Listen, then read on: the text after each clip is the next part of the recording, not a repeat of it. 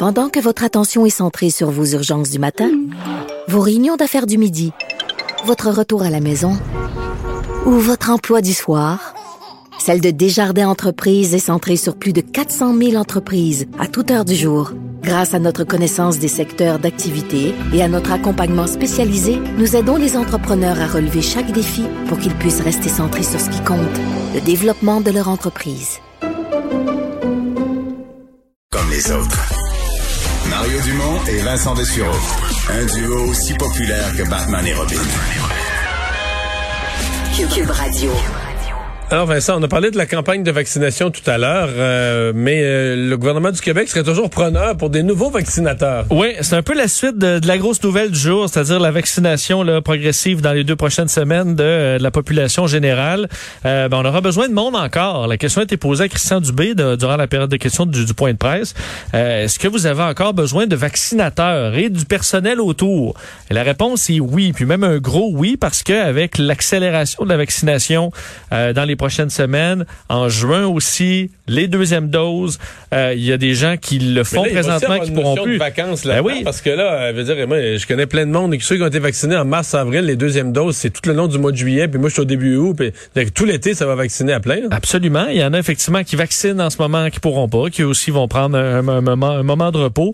Bref, euh, on cherche toujours. On dit d'ailleurs, on donnait un exemple à Drummondville, un des, fait la coordonnatrice du centre de vaccination de Drummondville disait euh, on a une équipe exceptionnelle, mais avec l'augmentation de la charge de travail, parce que eux, euh, le, c'est ouvert pour l'instant 8 heures par jour et ça va passer dès la semaine prochaine à 12 heures. Comme à bien des endroits, on va essayer de tirer le plus qu'on peut. on veut donner aux travailleurs la chance de se faire vacciner en dehors de leurs heures de travail. Tout à fait, de sorte que euh, on aura besoin de gens, de personnel, du personnel nécessaire et non seulement du personnel qui fait partie des différentes professions là, qui peuvent être formés vaccinateurs, pour vaccinateurs, mais ça ne s'arrête pas là parce qu'on a besoin aussi de tout le monde autour. Là. Alors pour l'accueil, l'enregistrement de la clientèle, ceux qui se sont fait vacciner, tout le monde que je connais, incluant, disent ils saluent l'efficacité quand même de l'appareil. T'arrives à un endroit, t'es tout de suite guidé, euh, t'attends pas d'une place à l'autre, on te pose des questions, on te dirige. Ça prend du personnel. Alors je contribue euh, sera le site pour aller vous inscrire. Vous avez encore la possibilité de donner un coup de main sans problème. Et c'est pas du bénévolat, ça? Non, c'est ça. C'est bien payé. Je sais pas c'est quoi les conditions, par contre, mais... Euh, les conditions du secteur public et tout ça. Euh, Comme les retraités qui retournent là, là, J'en ai entendu. Ils sont vraiment heureux dans le sens que. L'ambiance est, bonne. C'est comme une corvée. Tu sais, c'est pas des gens qui auraient repris le travail. Mais on dirait, tu sais, quand il y a un drame dans ton village, tu veux faire partie de la corvée. Quelqu'un passe au feu. Tu veux faire partie de la corvée qui va aller l'aider à nettoyer puis reconstruire. Parce que c'est très valorisant de travailler là. Ouais. Il y a une belle atmosphère de travail. Tout le monde est heureux. Tout le monde est de bonne humeur. Tout le monde est content. Avec une infirmière à la retraite qui revient. Puis, je veux dire, elle veut, veut pas, grossir sa pension pour ces années à venir. Elle va se rechercher un revenu. Donc, elle touche pas ses, elle touche pas ses, ses prières. Elle touche pas, elle fait des revenus plutôt que de vivre. Oui, tu sais, il y en a qui sont comme bien contents de... Ils reprendraient pas dans un hôpital aux soins intensifs à temps plein pour les dix prochaines années, mais de faire quelques mois comme ça de vaccination, se sentir être dans une belle équipe, se sentir très utile, se faire dire merci en longueur de journée, puis gagner un peu de sous, tu sais, sont vraiment... Hein, sont vraiment heureux de ah, Parce qu'on s'entend, moi, que, je pense à la pharmacie, tu sais, toujours une personne qui est là, un préposé ou quelqu'un pour, tu sais, quelqu'un qui met pas son masque, quelqu'un qui, moi, je vois tout le temps ça, puis le petit madame, monsieur, ça, c'est, j'ai un respect pour ces, tu sais, c'est s'occuper des gens, des fois, ça vient dur pour les nerfs, mais là, dans ce contexte-là, où les gens ont un rendez-vous, ils sont de bonne humeur, c'est effectivement, alors n'hésitez pas à aller euh, vous inscrire sur Je contribue. L'ex-juge euh, de la Cour suprême, Louise Arbour, qui va examiner, le fameux dossier des inconduites dans l'armée. Oui, et euh, bon, c'est un nom quand même bien connu, Madame Arbour, qui va se charger de faire la lumière sur ces multiples problèmes qui semblent miner les forces armées canadiennes. On l'avait fait en 2014 avec ben, l'ex-juge Marie Deschamps. Là. Je dois t'avouer que... Tu as tout à fait raison. Il y a un déjà vu là-dedans. C'est en 2015, euh, le rapport euh, Deschamps, exactement sur le même sujet. Et euh, qui est arrivé là, ça a créé l'opération Honneur.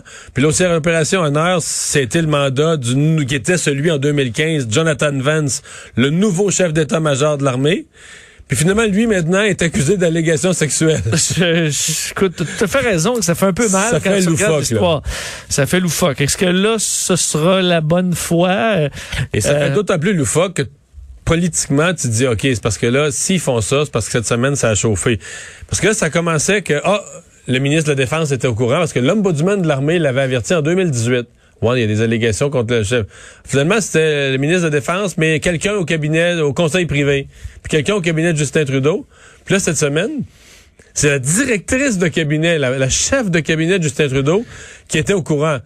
Mais qui dit, ah, je l'ai jamais dit à M. Trudeau. Lui, il dit, moi, je n'étais pas au courant.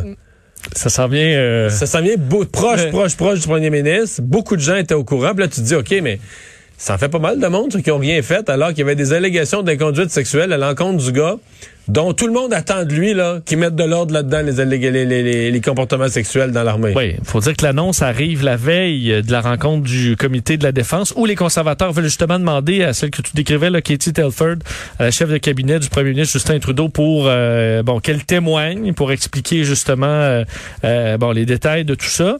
Hum, alors bon, elle aura quand même un grand mandat, Louise Arbour, d'aller faire la lumière sur ce qui se passe là-bas et mettre des recommandations provisoires pour, entre autres, mettre sur pied un système externe de signalement pour les membres de l'armée, euh, pour entre autres euh, faciliter les, dénonciations. Mais ben, c'est ça, c'est un film qui rejoue là. Tout à fait raison. Mais pour le, ministère de la Défense nationale, on croit que l'ex-juge Louise Arbour euh, va pouvoir unifier. je pense pas que c'est le choix de la personne qui, qui est en jeu là. Je, mais euh, Argit Sajane qui disait qu'elle va unifier, inspecter et coordonner les efforts pour bon régler le problème et que on, y croit. On a quand même mis des moyens aussi hein, dans le budget 2021. On a un investissement euh, majeur pour lutter contre les inconduites sexuelles dans l'armée. Alors, est-ce qu'on pourra finalement, est-ce que la deuxième fois sera la bonne? À suivre. Ça, c'est un ministre qui est, une balançoire, là, puis il y a bien de l'huile, c'est poignées en plastique. c'est sûr qu'il a peur de débarquer du siège, de déglisser. Il se tient bien fort. Ouais, il se dit que... ouais. Hmm. Journée de grève des professionnels de l'éducation. Oui, quelques 10 000 travailleurs euh, du syndicat des professionnels de l'éducation de la CSQ qui étaient en grève ce matin pour dénoncer, bon, évidemment, euh, ce qui se passe à la table de négociation avec le gouvernement. Donc, c'est le premier matin sur cinq journées euh, de grève votées par les membres du syndicat. Donc, ça ne ferme pas les écoles? Non. Il manque des professionnels, il manque du monde, il manque du support, mais ça ferme pas les écoles. C'est pas le, même casse-tête. ce matin, quelques centaines de professionnels d'éducation qui étaient qui se sont réunis au Square de Chester pour euh, manifester. On fait valoir, entre autres, qu'on n'est pas capable, avec les conditions actuelles de travail, euh, d'avoir une rétention du personnel. Alors, on perd des gens. Euh, le service aux élèves est affecté, de sorte que c'est uniquement les cas très, fait, qui ont de très grands besoins qui ont finalement accès à du service spécialisé. Et, bon, en fait, trop de Jacques Landry, là, du, de, la FPE, le FPPE CSQ disait que c'était la bonne façon de vider les écoles, ce qui se passait en ce moment alors que ce conflit euh, se poursuit. Nouveau record de contamination en Inde. Chaque jour, c'est ça la nouvelle? Ouais, les derniers chiffres euh, sont pas plus rassurants. 386 000 nouveaux cas, 3500 morts. Alors le record, c'est les cas. Ils s'en vont vers un demi-million de cas par jour. Tout à fait. on s'entend que les cas et les morts sont sous-estimés en Inde. Alors les chiffres sont euh, sont vraiment effrayants. Alors qu'on tente de... Oui, parce que si on dit qu'au Québec, il y a plein de monde qui vont pas se faire tester, mon feeling, c'est que sur une population d'un milliard, il y en a quelques-uns en Inde aussi qui vont pas se faire tester. Oui, et des, euh, des décès aussi. Je voyais même des, des images aujourd'hui tragiques là, de deux euh, jeunes hommes obligés de transporter le corps de leur mère entre les, les, entre les deux sur une moto. Euh, pour aller porter le corps de leur mère est entre les, comme si c'était une passagère entre les deux pour aller la porter dans un crématorium essayer de trouver du bois pour faire brûler le corps de leur mère là. Euh, c'est vraiment il y a une, notion, Il y a une notion d'hygiène parce qu'un corps décédé d'un virus, faudrait que des experts nous disent, mais il me semble, pas, même quand il brûle à moitié puis tout ça là. Tu as tout à fait raison. Euh, et euh, là, bon, oh, évidemment, on essaie de prendre le contrôle des hôpitaux, ce qui est vraiment loin d'être le cas, mais euh, on veut aussi accélérer la campagne de vaccination, qui est au ralenti parce que là, tout le personnel de la santé est, est dans l'urgence, dans la catastrophe. On manque de doses un peu partout. Il y a quand même 150 millions de vaccins qui ont été administrés mais avec la population de l'Inde, c'est 11% 11,5% Alors, on est très loin de ce que nos, nos, chiffres, eux, de, 50 000 par jour. Euh... Mais je, vois des gens, quand même, des, experts qui disent que c'est une catastrophe humanitaire dont toute la, la, la, planète est responsable, qui aurait pu être évitée, puis tout ça, puis... Des fois, des fois, effectivement, je me dis ça de certaines catastrophes. Là, le, le, génocide du Rwanda, après coup, tu te dis, voyons, qu'est-ce qu'on... Mais dans ce cas-ci, euh, je dire, mettons, mettons, on voulait blâmer Justin Trudeau parce que Justin Trudeau savait pas qu'il allait avoir une troisième vague de cette ampleur au Canada. Est-ce qu'il pouvait deviner qu'il y aurait une vague, que mettons là, la deux, la- mettons entre- à partir du 10 avril en Inde, ça allait être l'enfer. Est-ce que juste pour prendre des mesures ou à pas enlever- envoyer de l'aide? ou- m'excuse, mais je- sincèrement, là, est-ce que l'humanité peut se, se taper sur le crâne? Non. Puis pourquoi ça a Euh, été l'Inde? Ça aurait, ça aurait pu, il me semble, ça aurait pu être dans un autre pays qui a une catastrophe semblable. Mais est-ce que là, l'aide internationale est suffisante, sachant Ben là, le Canada ça se mobilise, on fait ce qu'on peut. Tu sais, M. Trudeau, là, on l'a fait ensemble, jour après jour, pendant la première vague, c'était à coup de milliards à tous les jours. Là, on Des a fois, à donné coup de 10 millions pour l'Inde? 10 millions pour l'Inde, alors qu'ils sont Pas 1,3 énorme, c'est milliards. ça, c'est pas énorme. Les États-Unis, évidemment, plusieurs se tournent vers les États-Unis en disant, ben là, des doses de vaccins, pouvez-vous en envoyer? Euh, et la question n'est pas seulement d'envoyer des vaccins, mais il faut une logistique pour les administrer. Ouais, parce que là, Euh, ils n'ont plus le personnel. La société est désorganisée par l'ampleur de la pandémie. C'est ça. Alors, ça devient vraiment difficile. Et euh, mais t'as quand même pour l'Inde, ce qui est particulier, c'est que c'est le, pays le, le plus grand Producteur, de, de vaccins. D'ailleurs, le Serum Institute euh, produit présentement 60 à 70 millions de doses de vaccins par mois. L'AstraZeneca vise acc- l'accélération jusqu'à 100 millions d'ici juillet. Alors, évidemment, on en garde davantage. Et en Inde, on veut euh, faire du Sputnik, le vaccin russe, dans... euh, bon, euh, on, en attend également des cargaisons. Le Johnson Johnson aussi, le Novamax, mais ça, pour la production locale, ça prendra encore des mois. Alors, comment on va sortir de ça en Inde? Pour l'instant, on a peu de solutions. D'ailleurs, New Delhi, là, des coins parmi les plus touchés, il y a, on disait, il n'y a plus de vaccins là, pour l'instant. Alors, il y aura des arrivages euh, prochainement, mais en ce moment, il y en a plus. Qu'est-ce que les futurs acheteurs d'une maison regardent en priorité? Bon, alors qu'on parle beaucoup de la folie immobilière et tout ça, là, des maisons qui se vendent à, à grande Mais vitesse. c'est une étude sur ce qui marque les, les- Oui. les- l'œil, les, les yeux? Là, Étude d'une d'une agence euh, bon dans, dans, dans le monde de l'immobilier au, au Royaume-Uni qui a étudié avec des capteurs le regard des gens lorsqu'ils magasinent des maisons sur internet. Alors qu'est-ce qu'ils regardent sur des photos de maisons Est-ce que c'est euh, les chambres? Est-ce que c'est les petits cadres? Où, vont les yeux lorsque tu parcours que ce soit euh, Centris ou euh, Remax? Donc tu passes des maisons où est-ce que tes yeux se placent pour essayer de- d'améliorer vos chances de vendre votre maison, qui en ce moment euh, sont très élevées, là, on va se dire, de maximiser le prix. De un, l'endroit où les yeux vont euh, tout de suite, ce sont les beaux meubles.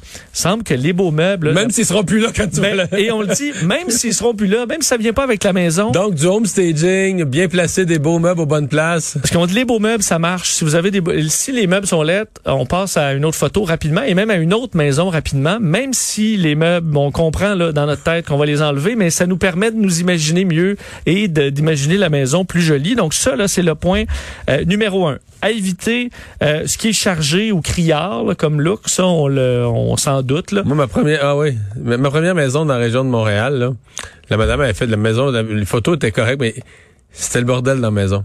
Oui. Puis les photos, là, il y avait la photo du, du walk-in de la chambre, là.